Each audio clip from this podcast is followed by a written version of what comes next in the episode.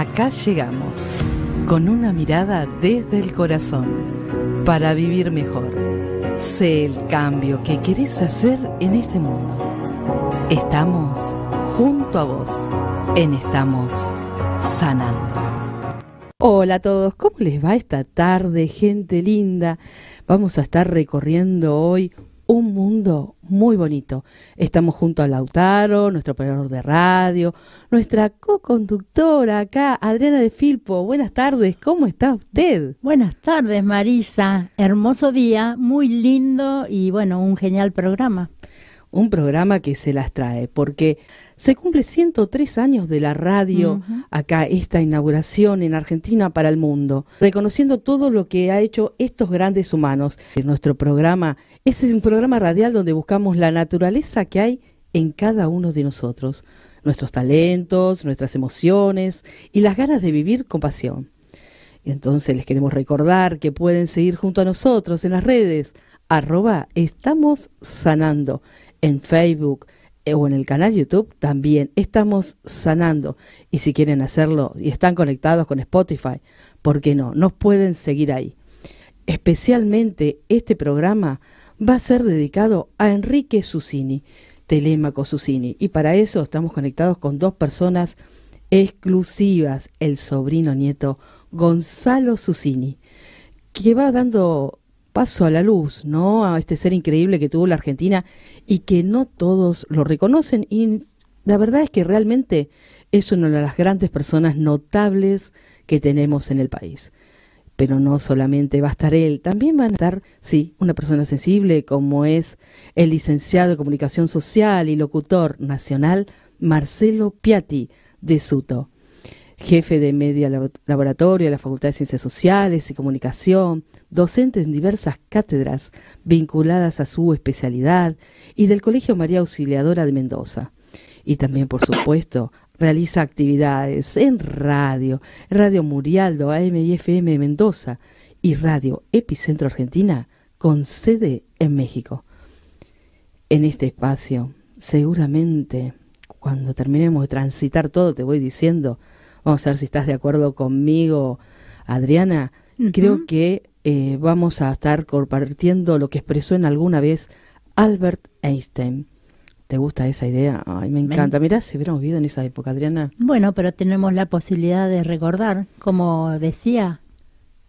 Bien, bien, ya tenemos las dos personas en línea, pero quiero decir algo más. Este padre de la teoría de la relatividad no dudó en calificar a Enrique Telémaco Susini una de las primeras inteligencias de la Argentina. ¿Dónde nos quedamos que no sabemos qué pasó? Pero no solamente él, él estaba junto a dos personas más, dos médicos más, Miguel Mujica y Cersa Guerrico y Luis Romero Carranza con la transmisión. Y quiero invitarlos a, antes de anunciarlos a ellos, que vivamos una instancia, cómo nos se fueron introduciendo en el mundo el doctor Enrique Susini y cómo nos hizo contar la primera locución en el Teatro Coliseo. Él eligió la música de Parsifal. Sí, este es un festival escénico sacro. Así lo definió el autor Richard Wagner, una ópera que fue inspirada ¿no? en una leyenda artúrica del Santo Grial. Una ópera en la que se cuenta la historia que para salvar al rey Arturo de una grave enfermedad, Parsifal debe recuperar el grial de las manos de un mago traidor, Clixor, y las bellas Uríes, entre las que se destaca la malvada Cundre. ¿Cuántas cosas nos quiso decir ese día, no? Acá a través de una ópera. A través de una ópera. Por eso quise dejar ahí una nota, ¿no? ¿Qué, qué historia nos quiso traer y que, que debíamos escuchar, ¿no? Porque él es un especialista en todo lo que es la música, lo vamos a ir conociendo, pianista, eh, un especialista en las artes, en teatro, y él quiso, eligió la obra de eh, esta que fue tan grande con la música de Parsifal, ¿no? Esta, esta ópera. Pero a través también podemos señalar que Enrique Susini lo anunciaba con un mensaje. Un mensaje también. Ese no solamente eligió una obra, ¿no? Y una ópera, sino que en este caso lo invitamos al doctor Federico Galeana, uno de los creadores de Opus 4, amante de la radio con más de 54 años de trayectoria, quien representará esos instantes tan especiales. Las 21 horas del 27 de agosto de 1920, el radioaficionado Enrique Susini, ante un micrófono de radio, expresó, Señoras y señores, la Sociedad Radio Argentina les presenta hoy el Festival Sacro de Ricardo Wagner, Parsifal, con la actuación del tenor maestri, el barítono Aldo Rossi Morelli y la soprano argentina Sara César, todos con la orquesta del Teatro Costanzi de Roma, dirigida por el maestro Felix von Weingarten.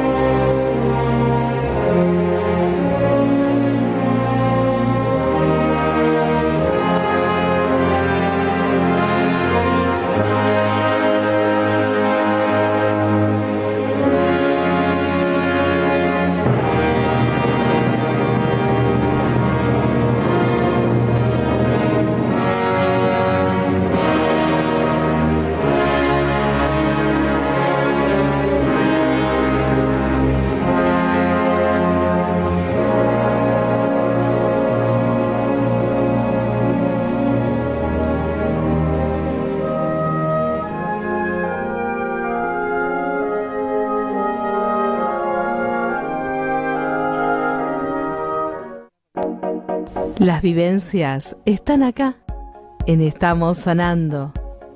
Un espacio para transitar y aprender nuevos caminos con la calidez de otros humanos semejantes.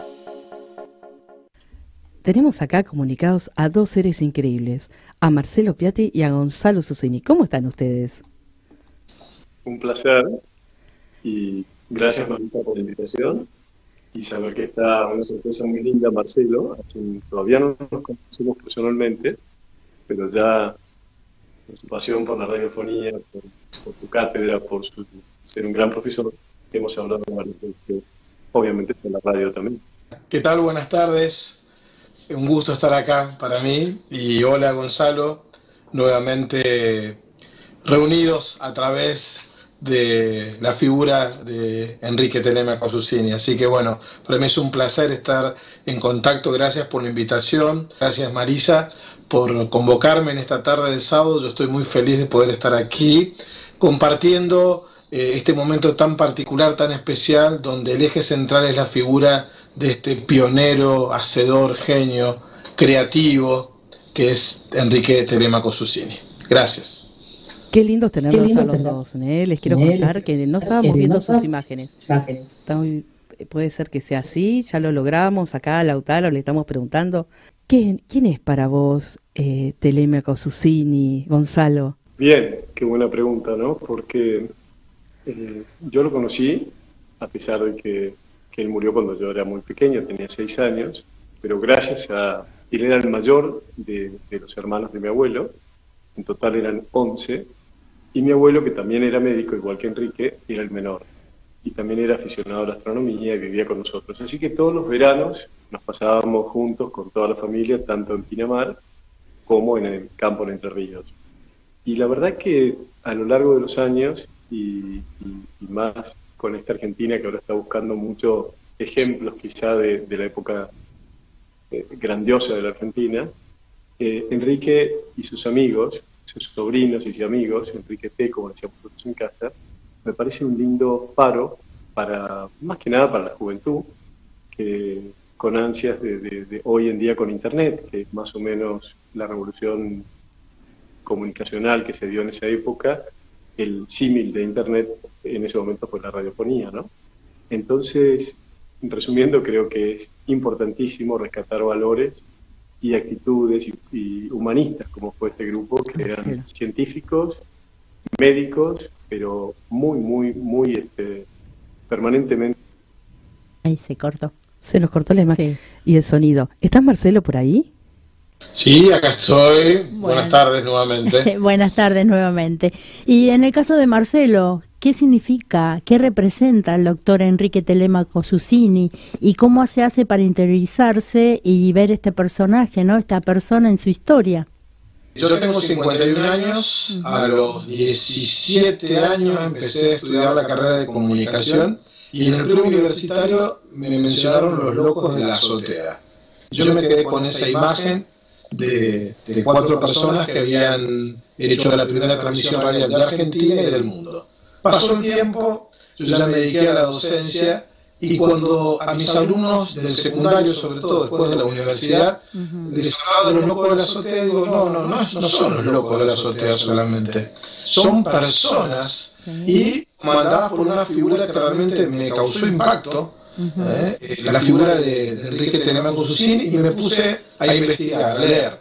Entonces, cuando yo le hablaba de la primera transmisión radial, en realidad le hablaba de Susini y me enamoré de la figura de Enrique Telemaco Susini. Realmente eh, una persona que mm, yo me pregunto cuántas vidas vivió ¿no? para hacer tantas cosas. Eh, eh, pionero de la radio, pionero del cine, pionero de la televisión, empresario, empresario teatral, músico, locutor, médico, impulsor de la foniatría también en la Argentina. ¿sí? Entonces digo, ¿cuántas vidas vivió este tema por su cine. Digo, qué increíble. Entonces me apasionó su, su figura y en ocasión de cumplir los 100 años de esa primera épica transmisión de radio del 27 de agosto, esa transmisión de la cual mañana se cumplen 103 años, en el 2020 dije, algo tengo que hacer, algo tengo que hacer.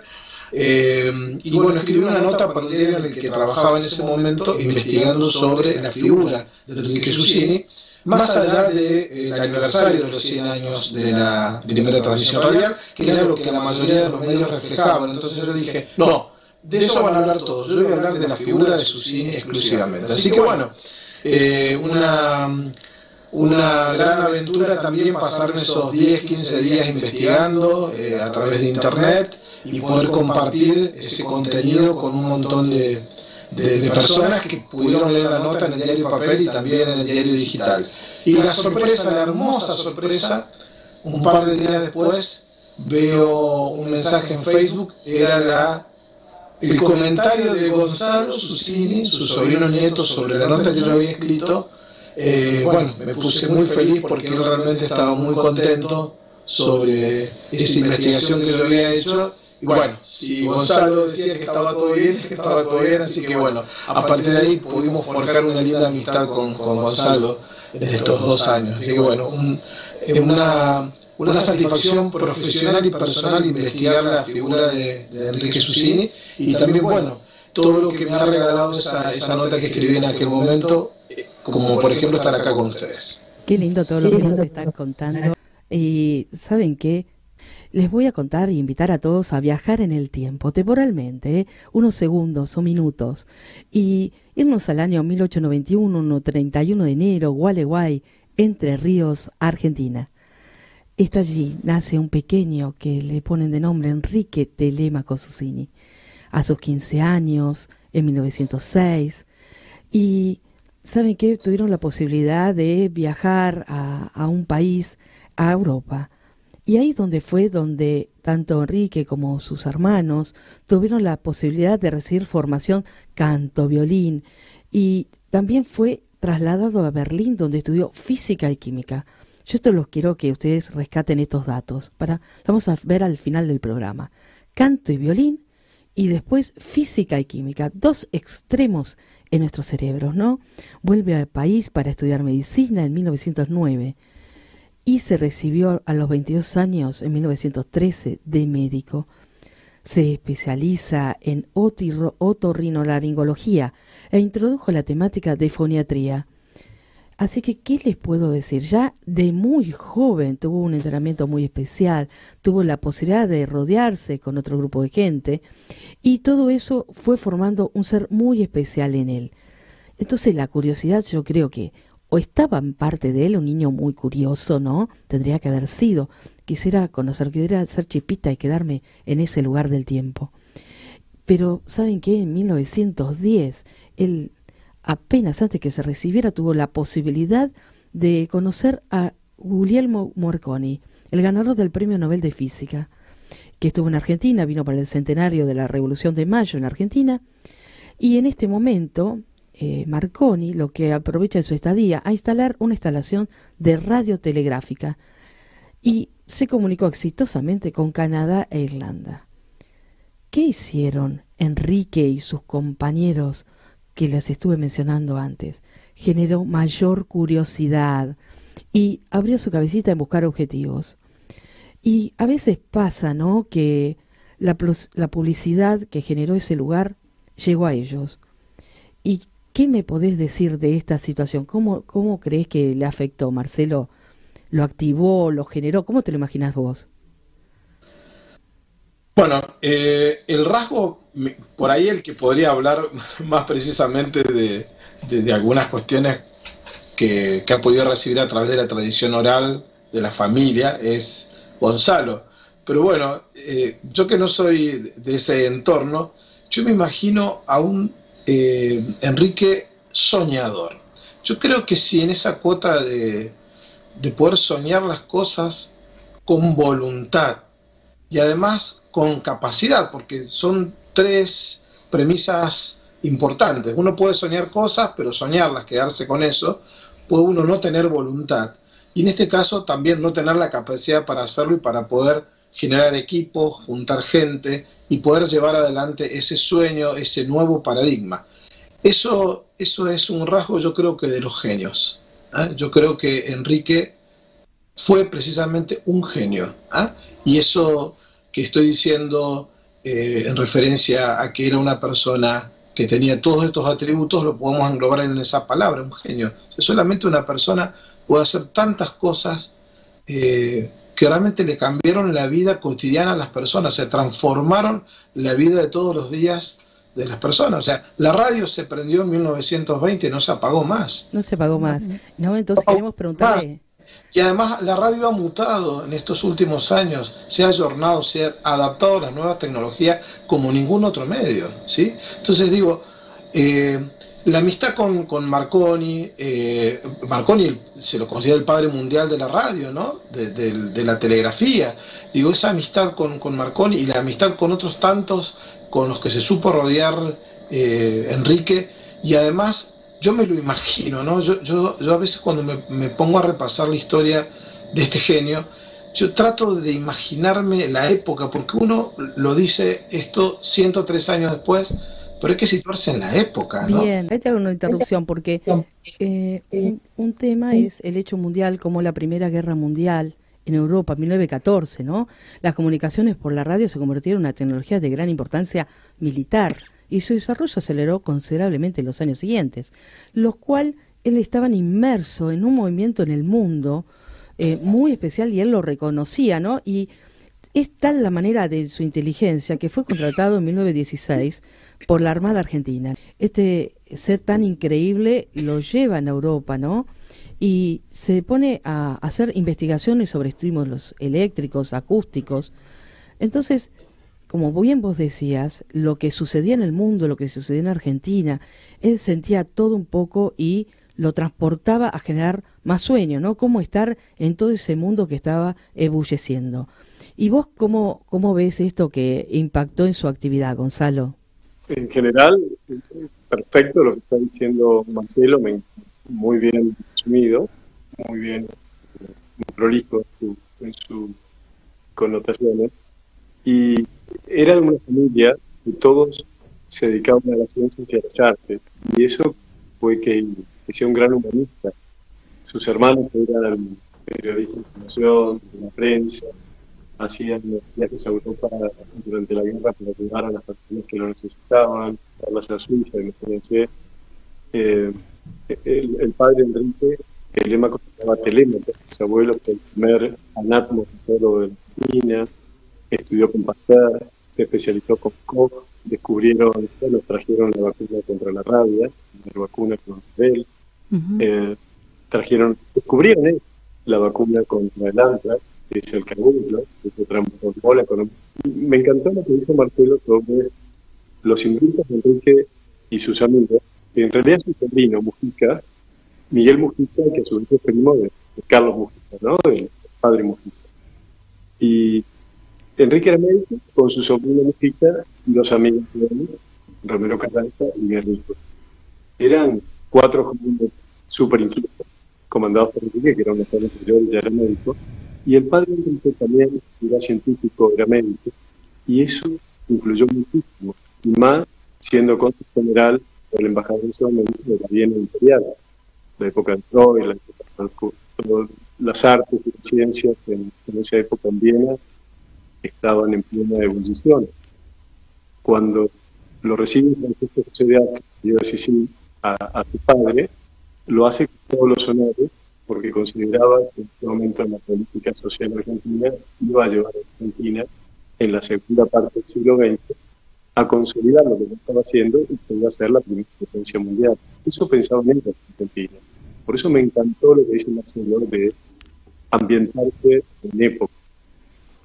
Eh, una tontería, pero ponte el eh, Enrique termina viajando en Europa en, Bonn 747, digamos así.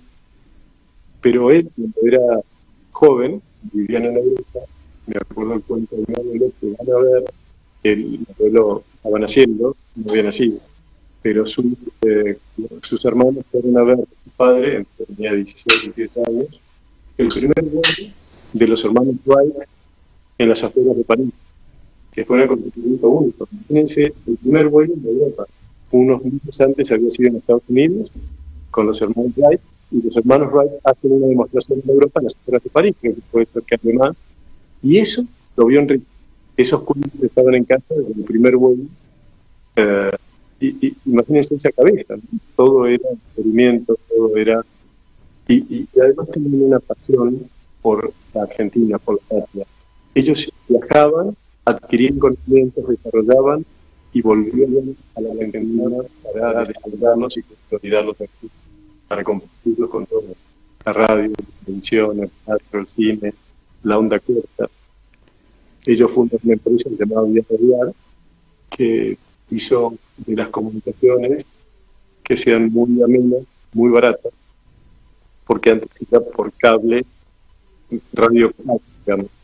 Ellos transformaron que los cables no existiesen, esos marinos que veíamos, los reemplazaron por señales de una corte. Y podían enviar telegramas mediante radio. Eso revolucionó las comunicaciones a nivel mundial. Es impresionante todo, todo lo que hicieron e, ese grupo. Y vamos a escuchar un tema muy bonito que tiene que ver con no rendirse y soñar.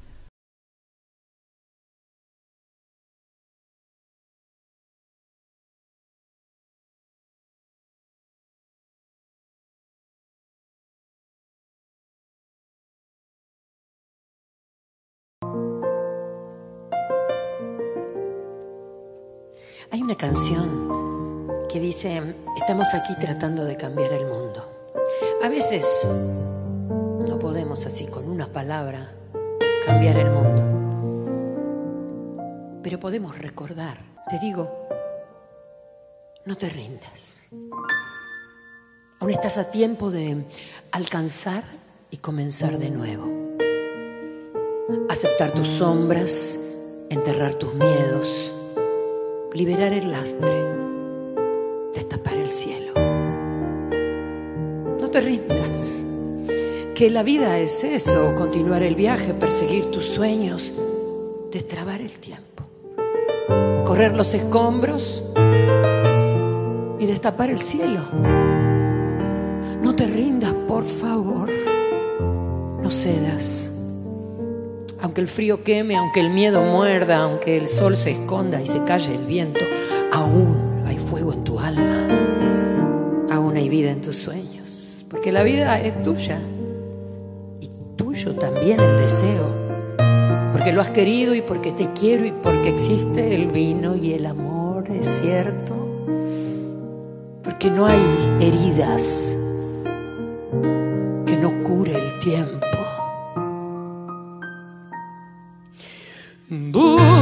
Tu sueño Sigue tu destino, ve dejando huellas no mires atrás, escala montañas y llega hasta el cielo, descubre la selva, desafía al mar, tu corazón te llevará a descubrir aquello que buscas, abrir las puertas, quitar los cerrojos, abandonar las murallas que te protegieron vivir la vida y aceptar el reto, recuperar la risa, ensayar el canto, bajar la guardia, extender las manos, desplegar las alas e intentar de nuevo celebrar la vida, retomar el vuelo.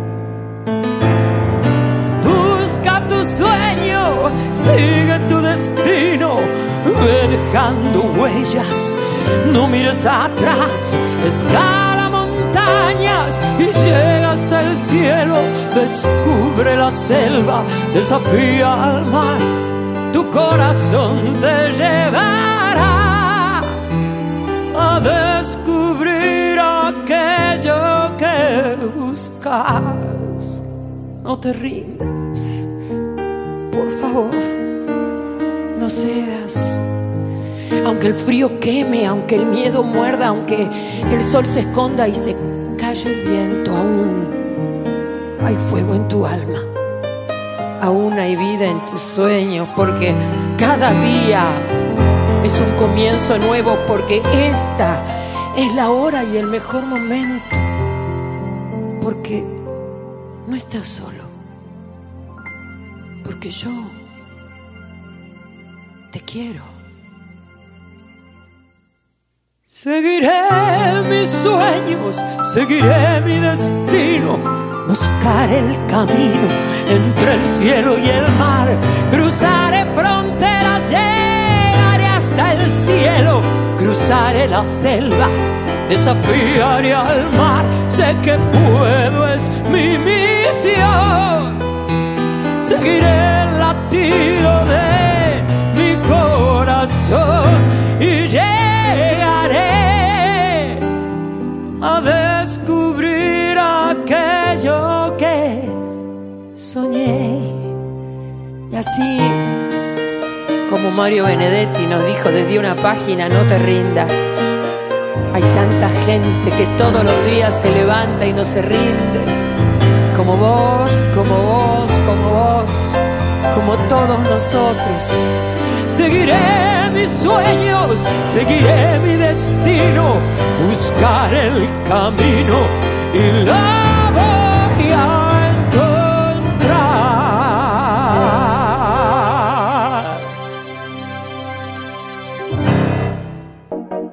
Las vivencias están acá, en Estamos Sanando. Un espacio para transitar y aprender nuevos caminos con la calidez de otros humanos semejantes. Hola, Gonzalo. ¿Ahora sí me escuchas? Sí, hay, un poco de delay, por eso que... Sí, no hay ningún inconveniente. Bueno, continuamos hablando eh, de su cine. En este caso, eh, ¿te parece que hablemos sobre la parte del cine? Como decía el profesor Marcelo recién, que es una persona que dice que es multifacético. Y bueno, llegamos al cine con la creación de los estudios Lumiton. Eh, si vos nos contás así brevemente, ¿qué es lo que te contaba la familia? ¿Qué es lo que llegaste a ver con respecto a estos estudios tan importantes para el país? Perfecto. Bueno, los estudios Lumiton están situados en la localidad de Mundo, para, la provincia de Buenos Aires. Y hoy en día es un centro comercial. Sí que terminó, lindo, pero nada de, de fue la primera productora de cine de todo Latinoamérica. Sí. exactamente la Metro Golden Mayer en la Argentina. Ajá. Ellos cuando terminan en los años 20, Enrique se dedica mucho a la medicina, es el primer otorrino del país. Sí. A personalidades como María Calas, Carlos Gardel, que nos opera, inclusive a Carlos Gardel los superó de los jóvenes, le, enseñó muchas cosas porque él además era profesor de, canto. Sí. bueno, y después en los años 20 terminan con, con experiencia también en, el Colón, que formó todo el Colón, con el Concilio Tony, con Carlos López Buchardo. Ellos, ese grupo es el que reforma todo el Colón y crea, entre otras cosas, los elencos estables. En ese momento el Colón solamente abría y cerraba y contrataba a la gente cuando lo necesitaba. Bueno, ellos crean los elencos estables de baile, de canto, y eso hizo que el Colón sea lo que es. Y, y, bueno, en los años 30, el comienzo de los 30, ellos habían vendido a la IPT y a Radiar, esta empresa de, de, onda corta, de transmisión de telegramas por onda corta, de fortuna. Y con ese dinero lo primero que hicieron fue comprar un predio en Mundo, que es donde está la avenida Mitre, que está toda la parte comercial, y ahí, que era el descampado, de la quinta, eh, él tenía la casa sobre la avenida, eh, sobre, digamos, el río, en Martínez, entonces le quedaba bastante cerca para poder, desde su casa, trabajar en ese lugar. Y crean un centro audiovisual, digamos, de un impacto fenomenal. Ahí se hizo la primera película prácticamente sonora, porque tango es como pegada la, la, la, parte de audio con, con, la parte visual, y ya era un sistema integral. Y por unos días de, de ahí debutó, por ejemplo, Mirta Legrand, con los martes orquídeas. Sí. bueno, e, en esa productora fue la productora Límite y Cito Suárez, por ejemplo, el hermano de Mirta, nos contaba mil anécdotas, Goldie también, la hermana de, Mirta, de toda esa época, ¿no? De, ahí debutaron también Luis Andrini, Luisa Beil, se hicieron Los Tres Berretines, que fue la primera película sonora prácticamente del país, integrado, integrada tanto a la parte audio como video, todo en una sola film, en una sola cinta. Y después eh, se hicieron más de 200 películas, fue algo extraordinario, en los años 30, en los años 40. Y también con Lola Membrives ganó en el Festival de Venecia, en Italia, el primer eh, premio internacional, una mención a la primera película argentina que obtiene un lauro internacional. Así que eso también fue un motivo de orgullo y de, y de festejo más que nada. Eso fue en Brito. Y ellos siempre hacían eh, experiencias, eh, tanto con onda corta medicinales, tuvo muchos premios en, Europa. Hizo el primer festival de cine en Mar del Plata, sí. lo y lo ejecutó Enrique. Eh, también hicieron, bueno, Canal 7, que fue increíble. Ah, justo a eso te quería llevar, que nos cuentes con, la, con respecto a la televisión, cómo es que él lo realiza. Bueno, ahí ellos, en la época de la radio, en la época del cine, era un poco todo más fácil, eran emprendedores, se les ocurría, tenían los medios, tenían los conocimientos, iban a Europa, iban a Estados Unidos, eh, traían técnicos, y ellos aprendían, entonces hablaba varios idiomas, inclusive obviamente el alemán la sí. Entonces, eh, les era bastante fácil y con todos los contactos que tenían, eh, digamos, era más fácil que para una persona, para el común de las personas, poder hacer todas estas realizaciones. En cambio, con la televisión ya no. La Argentina ya había cambiado un poco su modalidad, ya este, molestaba por ahí traer la televisión ya a la política, a la iglesia también tenía miedo, a, a lo que podía, entre comillas, degenerar a las familias, etcétera, etcétera, y Argentina, suponte, y Marcelo te lo puede contar muy bien, es pionera mundial en radiodifusión, pero en la televisión, a veces, estamos mucho, muy por detrás de las potencias de Estados Unidos, de Europa, muchos años después. Y eso se debió fundamentalmente a que no les daban permisos, no, no colaboraban, no ponían palos en la rueda. Ellos ya desde los años 30 habían hecho muchas experiencias, inclusive en los años 40 hasta transmisiones, pero en un momento se juntan con don Jaime Yankelevich, que era otro pionero de la radio especial, digamos. y ahí eh, Jaime ya tenía una visión más comercial de la cosa, y ellos eran netamente científicos. Entonces se juntaron, los fueron a ver a Perón, los fueron al presidente en ese momento, cuando uh Perón, y estaba en una reunión con, con Evita, y como Evita. tenía muchísima este, preponderancia sobre temas como la televisión en el gobierno de Perón. Eh, Perón los recibe, eh, lo recibe a Enrique, a Guerrico también esa reunión, Petito Guerrico, y también va Jaime Yankelevich.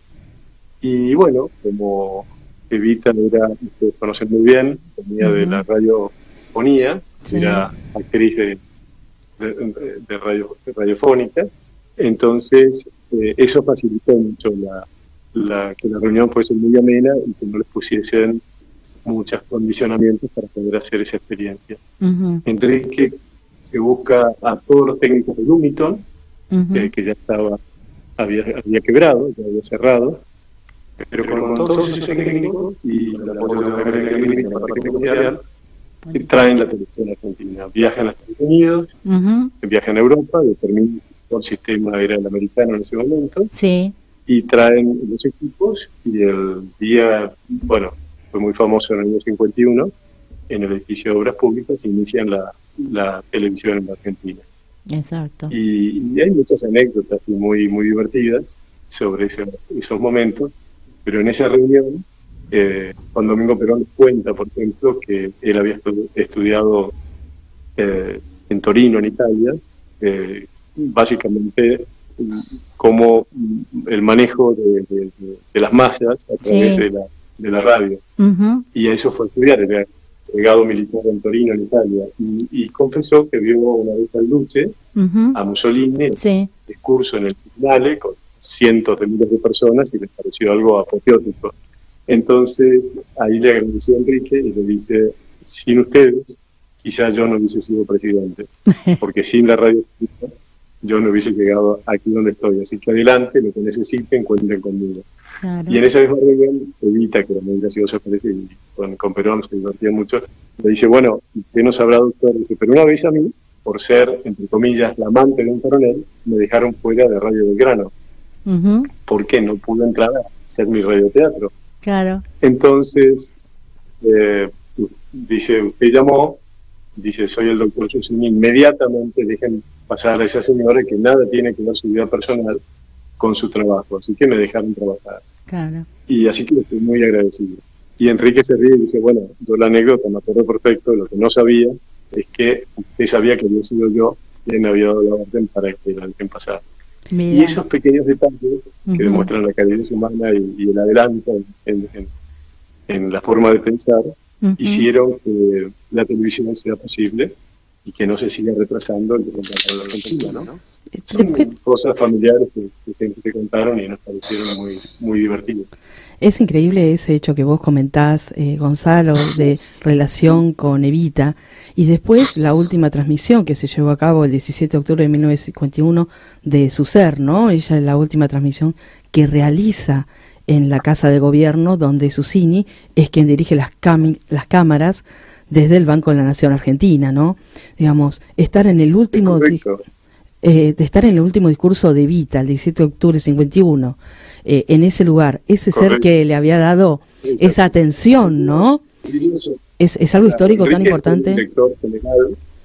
Enrique fue el director general de la televisión en Argentina y el genio de la, de la electrónica en ese momento era Guerrico que Rico era un voto en la parte electrónica, entonces, eh, y Yankelevich, Jaime era buenísimo en la parte comercial. Sí. Y bueno, después se separan porque Enrique una vez que termina de, montar la televisión tenía una visión mucho más eh, cultural, digamos, y eh, Don Jaime una visión comercial, entonces no se pusieron de acuerdo y Enrique se retiró con todo su equipo, dejándole el camino a Don Jaime, que bueno, sabía mucho de la parte de desarrollo del negocio en sí, ¿no? Ellos eran más científicos, más este, eh, eh, iban por otro lado, que quizá eran necesarias las dos cosas para poder hacerlo. Y además, este, siempre en nuestra familia, eh, siempre fue una figura muy, muy querida. Sus amigos, este, siempre, yo me acuerdo de chicos, los, discursos, las presentaciones, y hablaban como un verdadero humanista, porque mm. en casa hay siluetas de Enrique Caruso, de, Enrique, hechas por, por Caruso eh, de repente hay este, fotos de, María Cala dedicadas a Enrique porque le devolvió la voz en una operación, bueno, y así, Carlos Gardel, como te contaba, y muchísimos más, Richard Wagner, tenemos una... Eh, él con Richard Wagner en la época de, Viena y después lo entrevistó muchas veces, y inclusive juntos él visitó a Letra, que fue una obra increíble, lo, lo incentivó a que escriba. Eh, bueno, un montón de anécdotas en, de casa que, son divinísimas, que hacen un poco a, la calidez del, personaje. ¿no?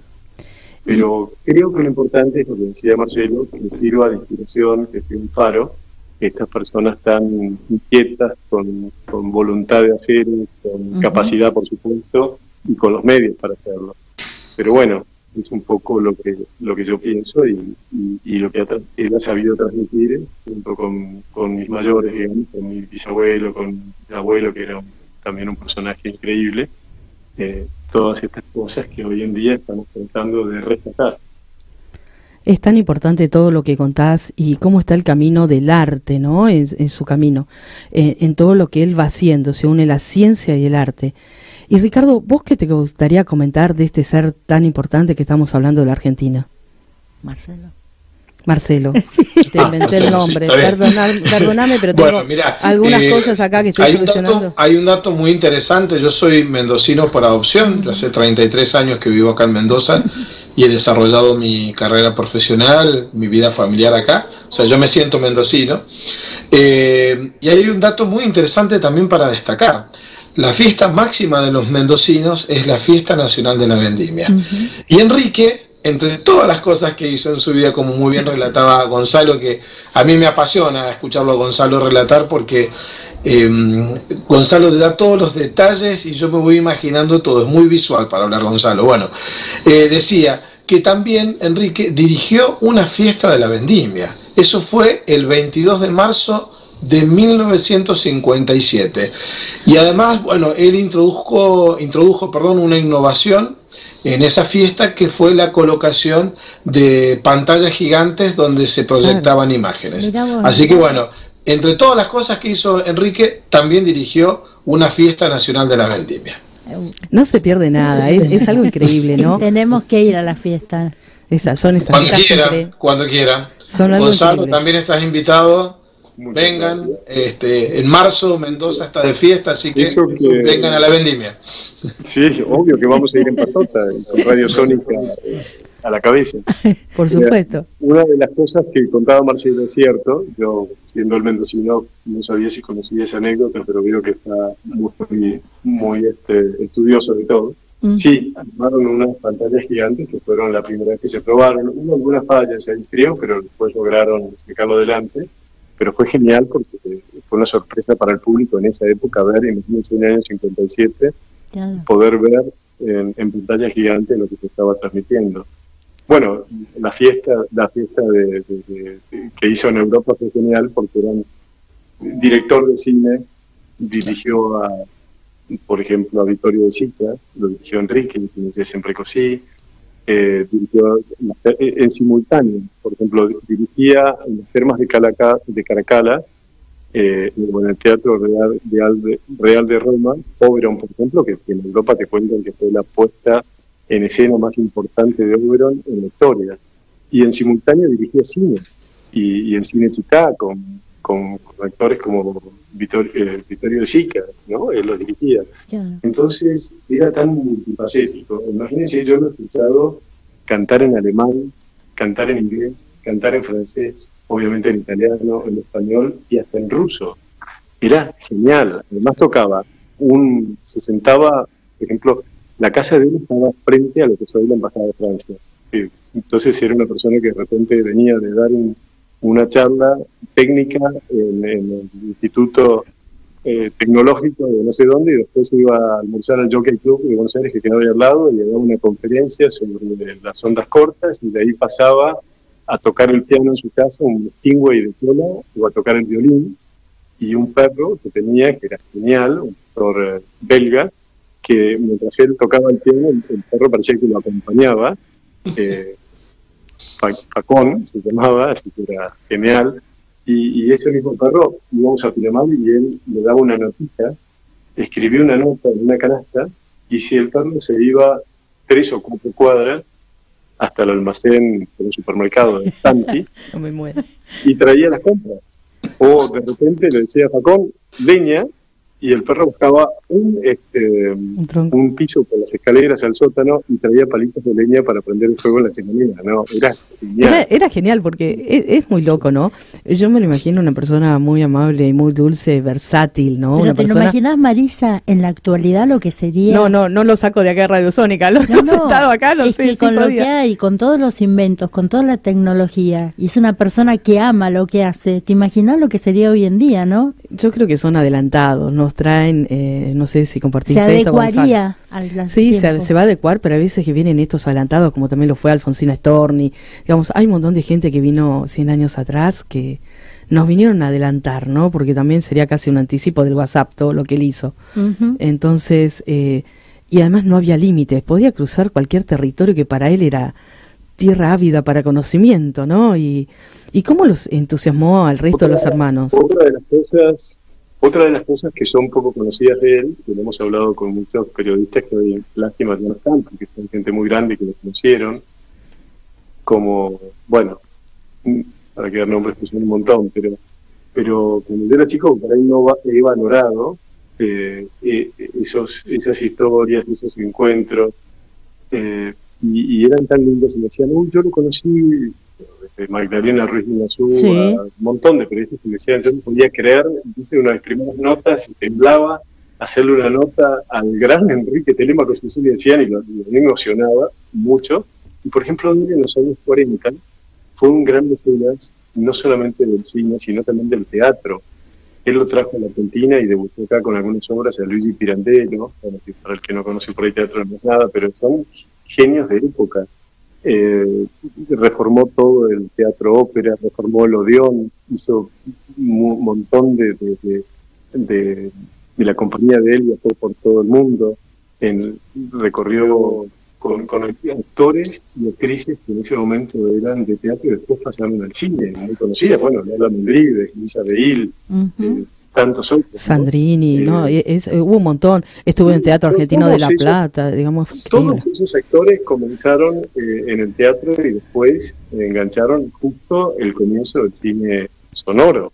Pero todos, este, Tita Merelo, ¿quién se te ocurra? yo me estaba acordando de lo que bueno, los, tres berretines son magníficos, pero si pueden ver, por ejemplo, los muchachos que antes no, no usaban gomilla, sí, el director fue Manuel Romero, que era otro genio que les contratan, y Manuel Romero era una persona extraordinaria y, era un genio de, era también de la noche, entonces era muy amigo de Carlos Gardel, estuvimos juntos en París, los cuentos que hay en casa de Carlos Gardel son geniales, en pueblo, todo, pero bueno, y, Manuel Romero en un momento dado le, contrata a Lumiton, hace un montón de, films que fueron marcar una época, y entre ellos había uno que él mismo escribió para su amigo Carlos Gardel que se llamaba El caballo del pueblo. Sí. Ese guion, eh, era genial, filmaba en cuatro semanas cada película. Y ya lo tenían prácticamente todo, todo este, obviamente escrito y también filmado, y solamente faltaba la participación de Carlos Gardel, que estaba en Medellín estaba en Colombia, y por el accidente no llegó a filmar, y ellos de emergencia lo contratan, que no estaban muy convencidos, a un señor que estaba ahí, hacía un poco de teatro, pero más que nada era cantante de jazz, y lo contratan a último momento a, Juan Carlos Torri, que ah. fue el que eh, reemplazó a Gardel en, El Caballo del Pueblo. El Caballo del Pueblo es un guion escrito para Gardel, porque era su propio caballo. Claro. Este, que competía con, bueno, Gray Fox, es una, fue como el Boca River de ese momento en las carreras, y, todo ese guion se basa en eso, ¿no? En el tango, en las carreras, en ese mundo de los años 20, 30. Claro. Así que Carlos hubiese filmado, venía a filmar en Argentina, cuando se pegó el palo, digamos, venía para, para filmar el número. Claro.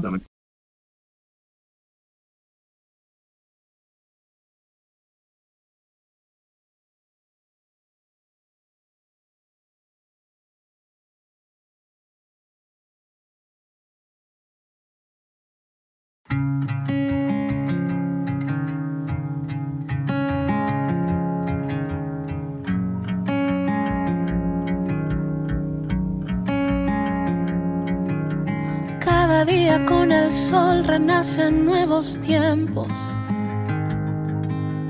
nuevas oportunidades de alcanzar el cielo para liberarnos de lo que nos tiene presos y empezar a caminar hacia el destino nuestro. Creo en un Dios que nos renueva, que borra el pasado y nos entrega. La fuerza de sus sueños y todos sus anhelos para cruzar los valles y montañas, escalar. La fuerza de sus sueños que desvanece el miedo para el futuro ver y con certeza vislumbrar que lo mejor vendrá.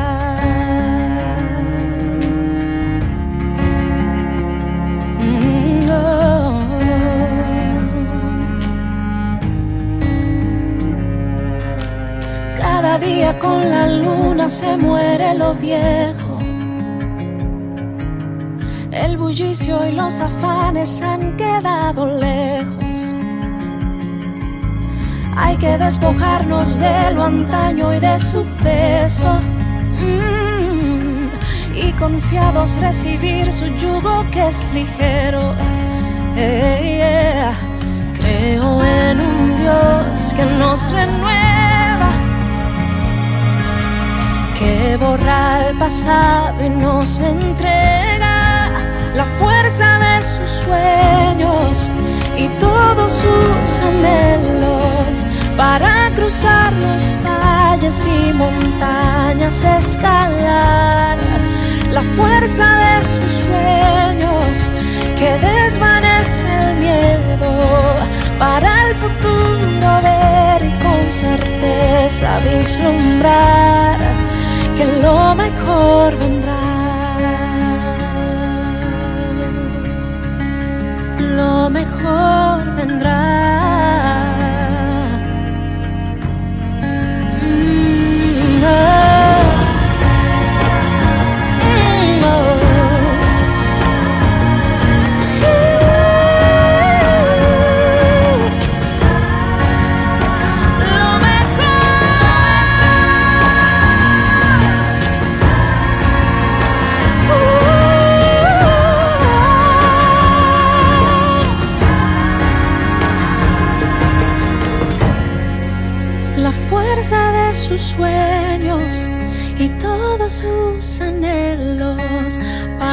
Cruzar los valles y montañas, escalar la fuerza de sus sueños que desvanece el miedo para el futuro ver y con certeza vislumbrar que lo mejor vendrá.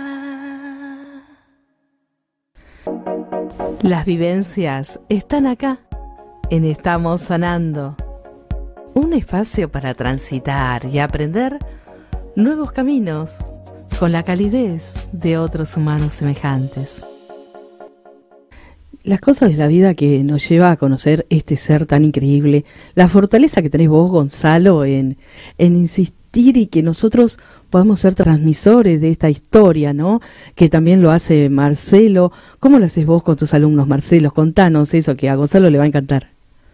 Sí, bueno, él ya sabe un poco, porque ah. eh, Gonzalo el año pasado tuvo una linda participación en un programa de radio que nosotros tenemos en un colegio secundario y él eh, nos regaló un relato Nombrá ese colegio, nombrá ese colegio. Colegio María Auxiliadora de la ciudad de Mendoza. Ahí está, ahí lo nombré. Qué lindo. Y tenemos nuestra radio online que se llama El Campito y un programa de radio los lunes de 10 a 11 que sale por AM y FM en Radio Murialdo aquí en, en, la, en el Gran Mendoza. ¿sí? Gonzalo el año pasado nos regaló un relato maravilloso, maravilloso de 10 minutos, sin desperdicios. Los chicos realmente embobados con la figura de, de Susini. Y bueno, yo trato un poco, como, dije al comienzo y como reforzaba recién Gonzalo, eh, de resaltar esta figura sobre todo como un modelo, ¿no? como alguien inquieto que a pesar de, inconvenientes para poder concretar cosas, digamos, había muchos límites para... No, vivíamos en un mundo globalizado donde nosotros haciendo un clic podíamos saber lo que pasaba en Alemania, ¿no? O, qué descubrimiento había, o cómo me podía contactar con alguien. Él, el sueño lo llevó a cabo, lo pudo cumplir porque se supo rodear de las personas indicadas, porque nunca bajó los brazos y porque pudo concretar eh, a través de ser un visionario, porque yo creo que esa por ahí es la palabra, un adelantado en su tiempo, poder concretar todo lo que hizo y como, como resumen, digamos, lo maravilloso, eh, las ciencias y las artes, digamos, poder juntar em, esas dos ramas, esas dos disciplinas es maravilloso y él lo pudo hacer. Entonces, yo trato con mis alumnos todos los años al menos, y ahora es, la ocasión este lunes, de poder eh, parar un poquito y reflexionar sobre la figura de Enrique y de todo lo que él pudo hacer eh, para los medios, y para la medicina y para la cultura argentina. Así que bueno, ese es un poco lo que yo trato de hacer con mis alumnos del secundario y también con mis alumnos de la universidad. Bien, tenemos que estar cerrando porque tengo que pasar el programa porque viene otra persona que en la radio te quiero agradecer muchísimo, Gonzalo, por este tiempo, por todas las anécdotas que nos contás y seguramente próximamente nos vamos a contar. A continuar hablando, Enrique, ¿por qué más? Y de todo el grupete. Muchas gracias, Marcelo, por esta tarde y nos estamos encontrando. Un placer inmenso para mí estar acá. Eh, y bueno, y que un medio de comunicación me pueda cruzar con, con Gonzalo, una persona generosa, eh, con el cual hemos forjado una linda amistad en estos años, así que bueno, y estar con, con vos, eh, Marisa, con vos, Adriana, aquí en Radio Sónica, también ha sido un placer para mí. Beso grandote. Muchas gracias, Marcelo. Un camino, un puente y un arco iris los esperan para encontrar lo mejor que hay en cada uno de ustedes. Estamos sanando un espacio, un tiempo para vivir desde el corazón.